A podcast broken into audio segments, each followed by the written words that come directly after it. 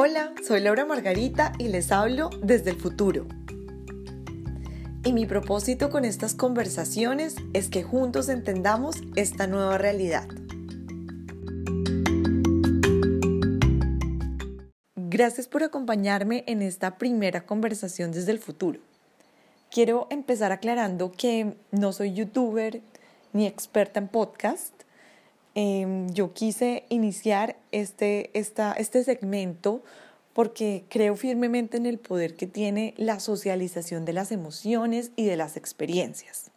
Soy una colombiana, vivo en Oslo, Noruega, y siempre comparo los dos países, cómo los dos países están viviendo el coronavirus, digamos que cómo están viviendo eh, y enfrentando esta pandemia. Entonces encontré y descubrí que eh, lo que yo ya había vivido se iba replicando de a poquitos en, en Colombia y, y, me sentí un poco en el futuro. Entonces quiero eh, traer a la mesa, traer a, esta, a este podcast varias situaciones y varias emociones con las que muchos de ustedes se pueden sentir identificados, eh, para que ustedes también se den cuenta cómo va poco a poco Noruega abriéndose eh, nuevamente al mundo cómo va todo de alguna manera normalizándose em, y cómo podemos ver la luz desde la situación y desde el momento en el que estemos, porque vamos a necesitar muchas herramientas, vamos a necesitar mucha fortaleza em, interior, mental, eh, de salud, también porque, porque bueno, no, el coronavirus no, no, no nos puede detener ni nos puede afectar la salud si nos quedamos mucho tiempo sentados o mucho tiempo inactivos, si empezamos a comer cosas que no van con nuestra dieta diaria. Entonces, bueno, quiero que conversemos, que compartamos algunos de los sentimientos y de las situaciones y, y bienvenidos.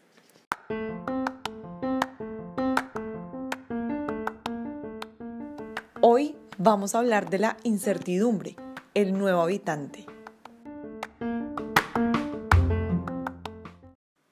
Pues sí, es la incertidumbre el nuevo habitante de este planeta y probablemente ya vive dentro de nosotros, en nuestras familias, al lado de nuestros hijos, de nuestros esposos, de nuestros papás, de nuestros amigos, de nuestros abuelos. Bueno, sí, la incertidumbre es el nuevo habitante. Y quiero empezar definiendo ¿Qué es la incertidumbre? Para que entendamos, bueno, cuál es esa emoción que de pronto hemos sentido en, algunos, en algunas situaciones y no le hemos podido poner algún nombre. O ya habrá gente que ha identificado, estoy sintiendo incertidumbre. Entonces, eh, ¿qué es la incertidumbre? Pues la incertidumbre es la falta de seguridad. Es la falta de confianza o de certeza que tenemos sobre algo por lo general nos inquieta. Entonces, em, cuando, cuando no sabemos qué va a pasar con la vacuna del coronavirus, sentimos incertidumbre. Cuando no sabemos si se va a acabar toda la leche del supermercado, sentimos incertidumbre. Cuando no sabemos cuándo vamos a volver a, ver a nuestros seres queridos, sentimos incertidumbre. Entonces, eh, partiendo de esa definición, empecemos con nuestro tema.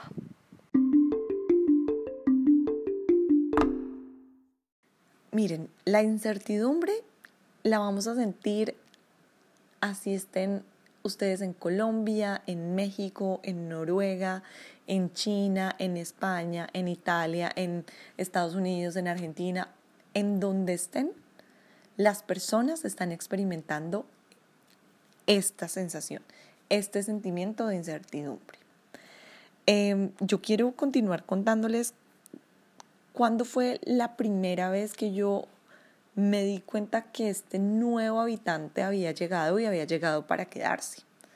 Cuando empezamos a, notar que la situación ya estaba saliendo un poco de control y que ya no era el mercado lejano de la China que tenía el, problema, eh, empezó la incertidumbre. ¿Cuándo va a llegar?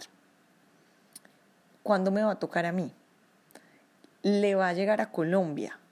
Eh, ¿Qué va a pasar con nosotros? ¿Vamos a tener la misma capacidad de reacción de China?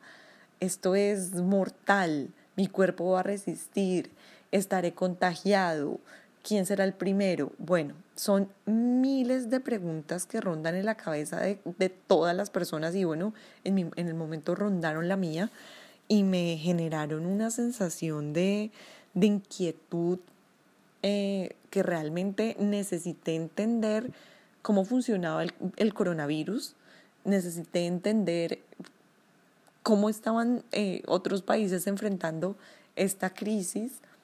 Eh, pero digamos que desde ese paso, dar ese paso, no fue fácil, porque creo que el no también, el, el no haber tenido un direccionamiento claro de parte del gobierno, en este caso el gobierno noruego, porque pues por supuesto a ellos también les tocó eh, y les llegó esta, esta situación, las, los tomó por sorpresa, entonces, y me imagino que en todos los países, y, estoy segura que en muchos países pasó lo mismo, no, no todos pudieron reaccionar em, tan rápido para ganar tiempo, por ejemplo, en Colombia aplaudo mucho que, que hayan decidido estar en casa y, y, cuidarse para de alguna manera ganar tiempo y poder reaccionar mejor, eh, cosa que no pasó en países como Italia o, como España, porque realmente cuando la segunda fase de este virus llegó, eh, que fue el turno fue para Europa,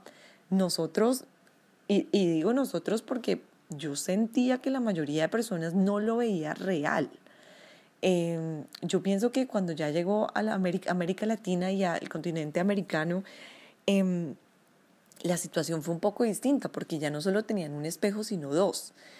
Y ya muchas personas tenían eh, conocidos, familiares en Europa, muchos más que, que, en China. Entonces, digamos que el, transmitir esta información de, oigan, es en serio, cuídense, quédense en casa, eh, funcionó y creo que puso, prendió la alarma para que pudieran tomar una medida un poco más, más rápida, que no pasó acá, no pasó acá. Entonces, digamos que el gobierno nunca nos dijo, miren, no pueden hacer esto, mm, quédense en sus casas, no salgan. Eh, primero que todo, porque no tenían un conocimiento claro de cómo reaccionar ante esta situación. Y segundo, porque en el país en el que vivo, Noruega, eh, el gobierno respeta muchísimo la libertad de toma de decisiones de sus ciudadanos. Entonces, aquí nunca hemos tenido una cuarentena obligatoria, eso no existe, em, porque eh, también la mayoría de los ciudadanos es, es muy obediente y disciplinada y consciente. Entonces, eh, no, no, no existió la necesidad de amenazar con con multas o, con quédense en su casa y no salgan porque es real, porque en, siendo honestos, muchas personas tomaron la decisión de quedarse en sus casas de manera autónoma, que, que en mi caso eso fue lo que sucedió. Eh, nadie nos obligó, simplemente nosotros eh, a raíz de esa incertidumbre generada decidimos aislarnos preventivamente, eh, quedarnos en casa y, y, la mayoría de las personas lo hicieron así. Entonces, eh, pues si bien fue una, una decisión de cada persona, no tuvimos un lineamiento y no sabíamos en qué momento dejar de ir al gimnasio o dejar de ir a tomar el café en la esquina o de ir a un restaurante, pedir un domicilio, ir a la peluquería. Digamos que son cosas que en este momento pueden parecer simples, vanas y absurdas, porque pues realmente eran el, eran el diario vivir, pero, pero tomaron una importancia extrema cuando el gobierno las, las cerró, lo cerró, no, no, no hay cine, no hay restaurantes, no hay cafés, no hay gimnasios abiertos, no hay em, em, em, atención médica si no es por una urgencia. Entonces ahí empezamos a ver, wow, wow, esto es real, esto es en serio. Eh, nos vamos, nos vamos y, y realmente em, esa primera fase de la incertidumbre, ¿cómo se solucionó? Llegando a la, a la, a la fase de la cuarentena y de quedarnos en casa, em, que pues es la siguiente etapa que puedo, que puedo identificar y, y con la que sé que muchos de ustedes se han identificado.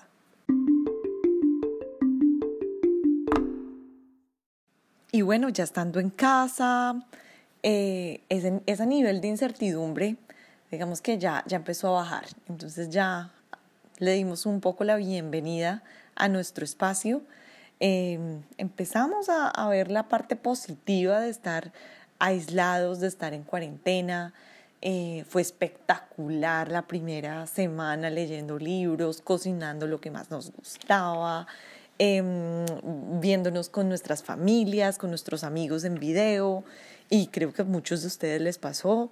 Em, a uno le encanta levantarse eh, un poquito más tarde de lo normal para, para ir al trabajo. Muchos de nosotros hicimos teletrabajo, creo que se, se pueden identificar. Entonces era, era realmente un momento donde como nos cambió y como fue novedoso, eh, nos divertimos y, y, creo que la mayoría de las personas nos, nos parecía hasta gracioso y, y nos, no sé, eh, hacíamos bromas con el coronavirus y con estar en casa y bueno, em, uno se ve las series que tenía pendientes en Netflix, en HBO, en los canales de televisión, todo lo que uno no había hecho, el cajón que no había arreglado, eh, la llamada que no había hecho, el amigo que tenía olvidado, todos esos volvieron.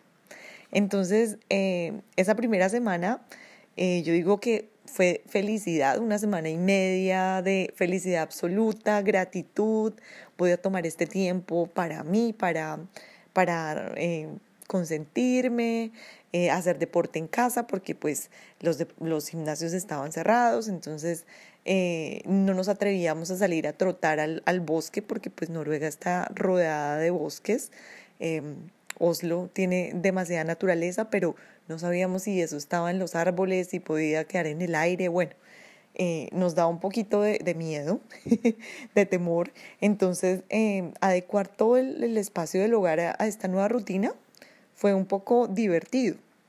Em, pero luego, luego se acaba ese romance. Entonces, esa, esa, esa felicidad de, de, tenerlo todo otra vez bajo control y de estoy, estoy a salvo en mi casa, eso se acaba. Eso se acaba, ¿por qué? Porque vuelve este habitante y este inquilino al que le abrimos la puerta. La incertidumbre. Entonces vuelve a aparecer esta vez cómo. Esta vez nos dice, ¿cómo así? Cerraron el aeropuerto, o sea, no puedo viajar, no puedo ver a mi familia, no puedo visitar a mis amigos, no me pueden enviar, hacer mis envíos por Amazon, no me pueden, bueno, millones de cosas que, que la gente eh, por lo general empezó, empezó como a, a, pensar ya, a aterrizar, digo yo, a bajarse de esa nube de qué delicia, eh, darme un tiempito para mí. Eh, ya empieza uno a pensar, bueno, ¿cuándo se acaba esto? ¿Cuál es la etapa final? ¿Cuánto tiempo vamos a estar encerrados? Eh, hay gente sufriendo, hay gente dejando de generar ingresos. Y, y acá quiero detenerme un poco porque sé que muchas personas que están en América Latina, muchas personas que están en Colombia están viviendo esta etapa. Están en la etapa en donde no se ve la luz, en donde todos los días parecen los mismos, en donde ya uno pierde hasta, hasta el, el, el, control del día en el que está, de la fecha, de, de la hora, en donde ya no, ya es mucho más difícil mantener esa rutina, en donde ya uno empieza a comerse eh, el dulce de más, el postre de más, eh, la, la, ansiedad empieza también a llegar y, y pues obviamente la incertidumbre toca su punto máximo. Porque entonces uno dice, bueno, entonces mi vida, ¿en dónde está mi vida? ¿En qué momento pasó todo esto? Cerré la puerta de mi casa y ¿qué está pasando afuera? Estoy siendo demasiado paranoico.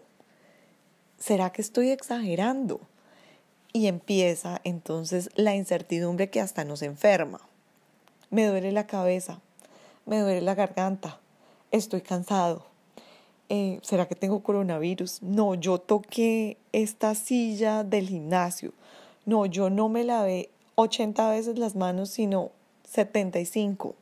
Entonces empieza uno, le empieza uno a coger ventaja la cabeza y empieza uno a darse cuenta, bueno, es que hay gente que está quedando sin trabajo, hay gente que genera ingresos diarios, ¿qué está pasando con ellos?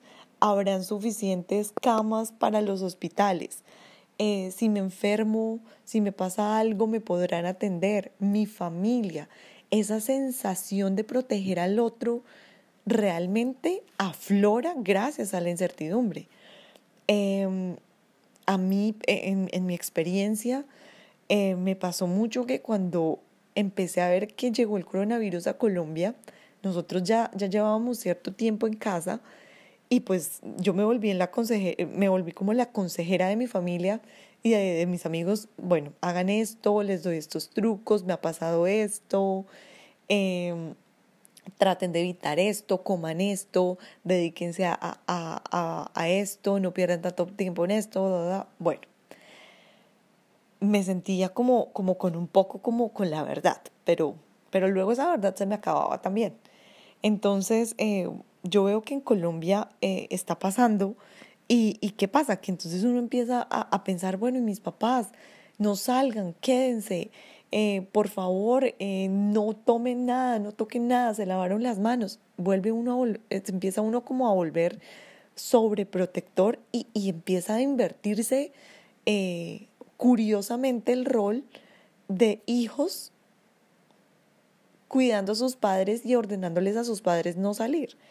Em, empieza uno como a, sobre, a entender por qué los papás muchas veces le, se, se, preocupaban por protegerlo, porque a uno como hijo le empieza a, a, surgir ese sentimiento de protección hacia los más vulnerables, pues que nos dicen que son los abuelos, las personas mayores de 60, eh, y, y, empieza como esa angustia por quererlos tener encerrados y que ni siquiera salgan a tomar el aire desde la ventana y empezamos a, a, a, preocuparnos y esa, eso es resultado de esa incertidumbre que no la, no la sabemos manejar porque pues nos toma ventaja por la falta de información. Entonces sale un nuevo estudio de, oigan, hay personas a las que les puede dar el coronavirus dos veces.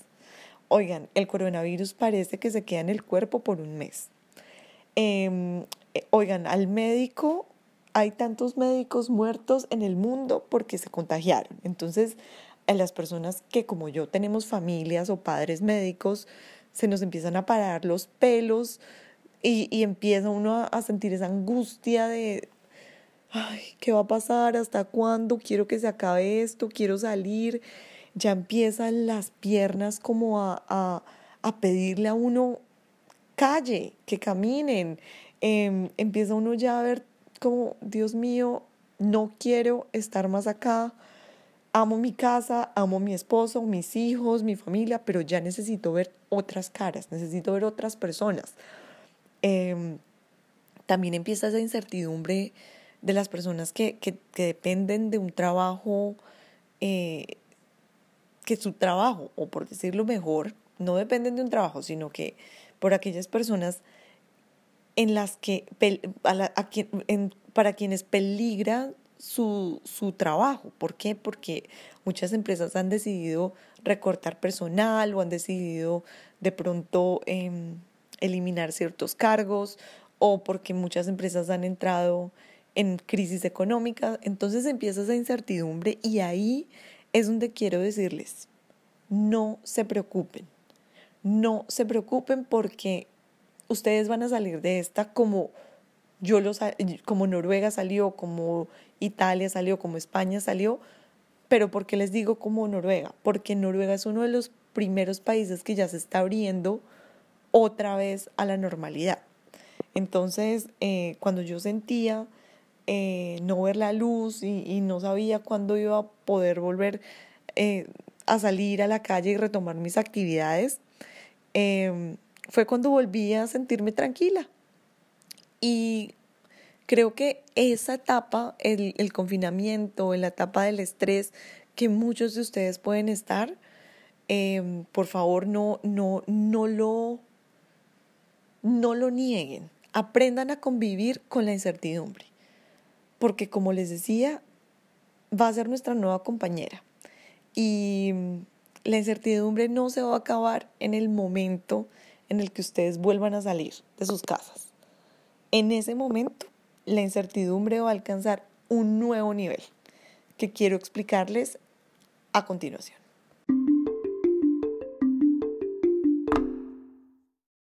Bueno, ya cuando pasa toda esta situación de confinamiento, de quedar en casa, de la cuarentena, del aislamiento, que en nuestro, en mi caso fue voluntario porque nadie me obligó a quedar en casa, a quedarme en casa, sino que por responsabilidad hacia los demás lo decidimos y lo decidió la mayoría de los, de los 5 millones de habitantes que tiene Noruega.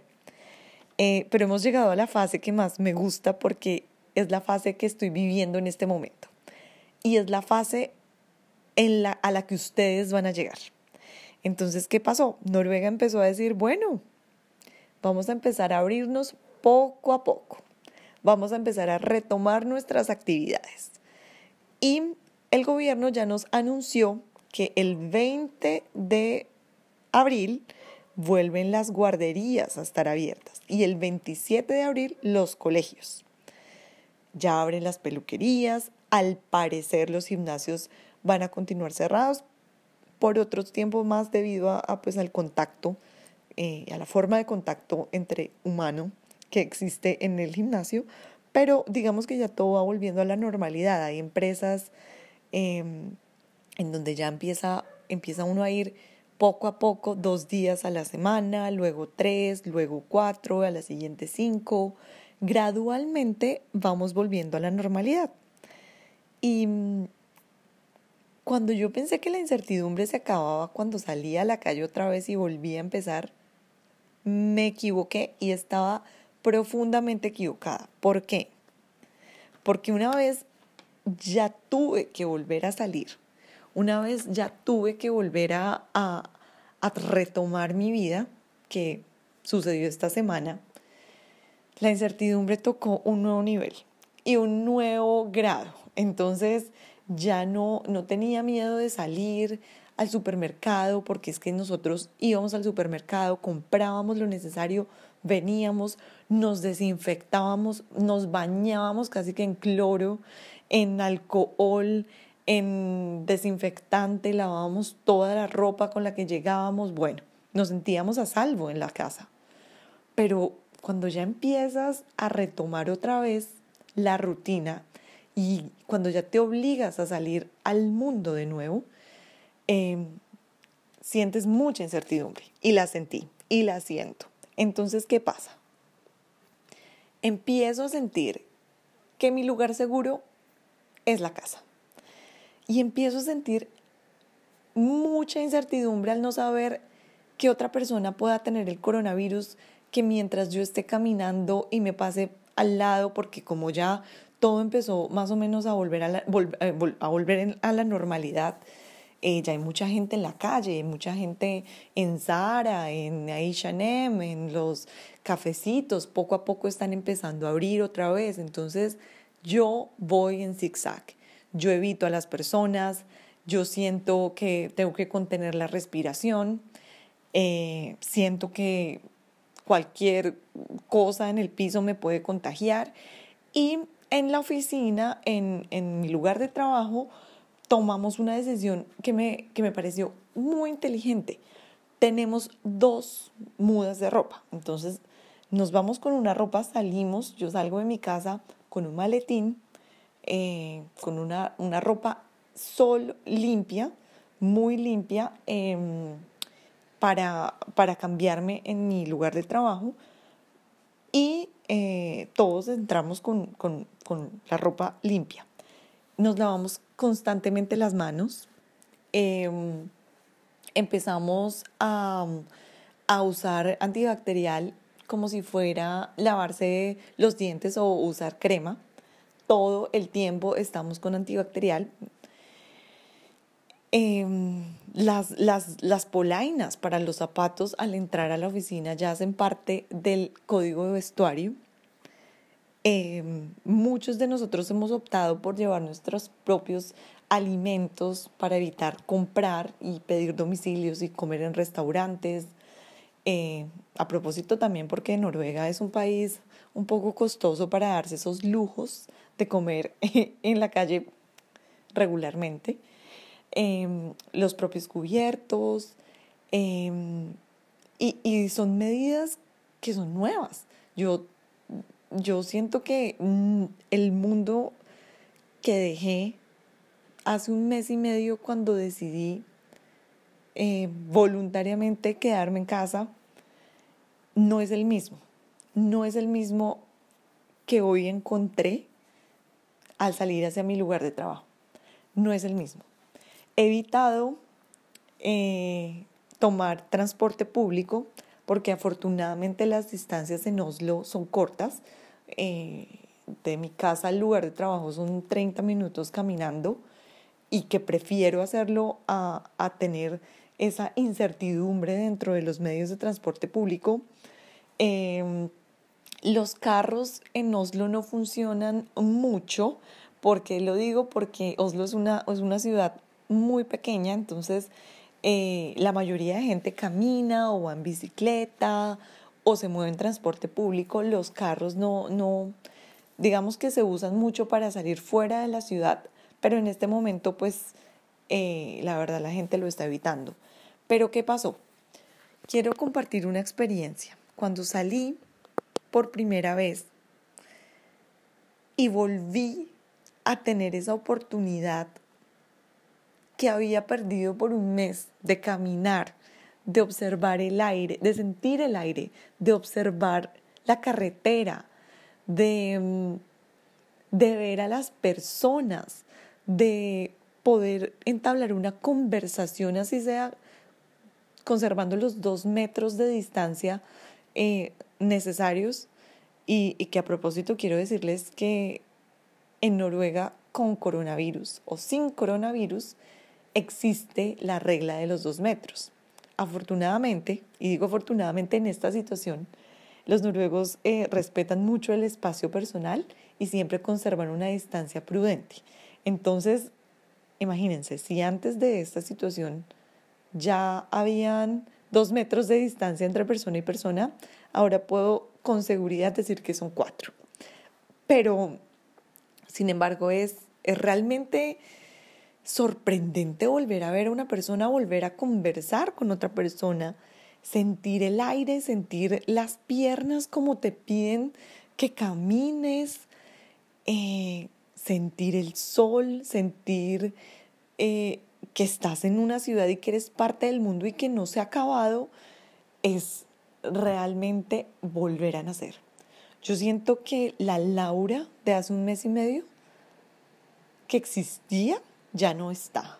Valoro cada segundo, valoro el poder salir, valoro el poder caminar, valoro el poder ver personas a mi alrededor, aunque me asustan, cuando se, se acercan mucho porque, porque todavía no he logrado vencer esa, esa, esa incertidumbre al saber si me puedo contagiar o no.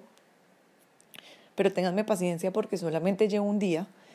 Em, es maravilloso, es maravilloso y el día en el que ustedes lo vuelvan a, a, experimentar, el día en el que ustedes puedan volver a salir a la calle, me van a entender y van a acordarse de estos consejos que les voy a dar.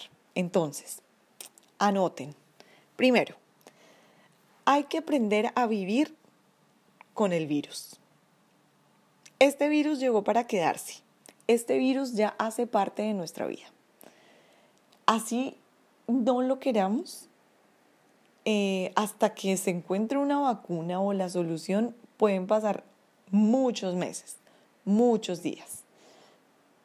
Y mm, si bien no lo queremos de pronto entender en este momento, porque me imagino que pues, cuando uno está en el momento de confinamiento lo que importa es la vida, pero va a llegar un momento y se van a dar cuenta en donde la economía va a alcanzar la misma importancia que la vida. Entonces, van a, de alguna forma el sistema va a forzarnos a salir, a volver a mover la economía de nuestros países y tenemos que estar preparados para ello.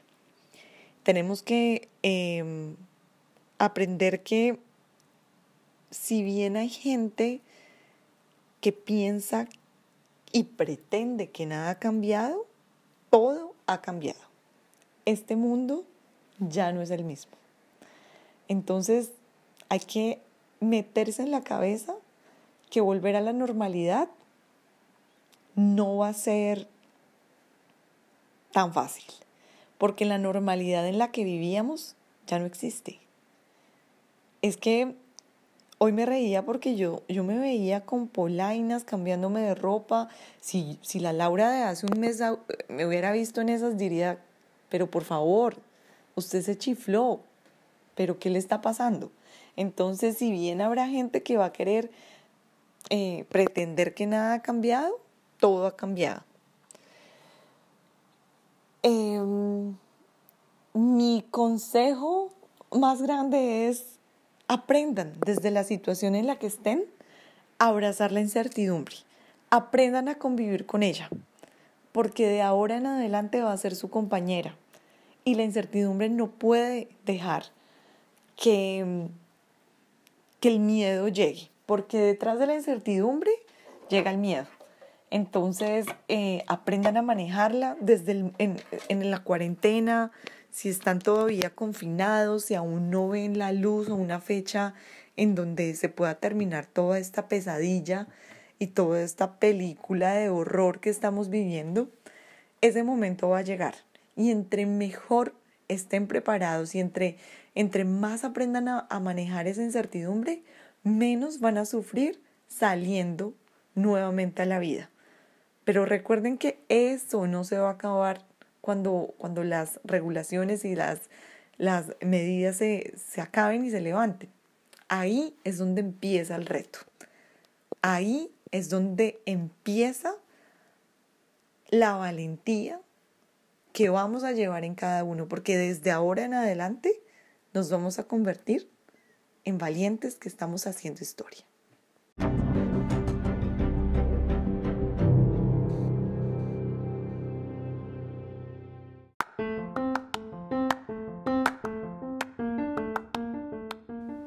Gracias por acompañarme en esta primera conversación y pronto nos vemos con más temas y con más historias para que podamos compartir.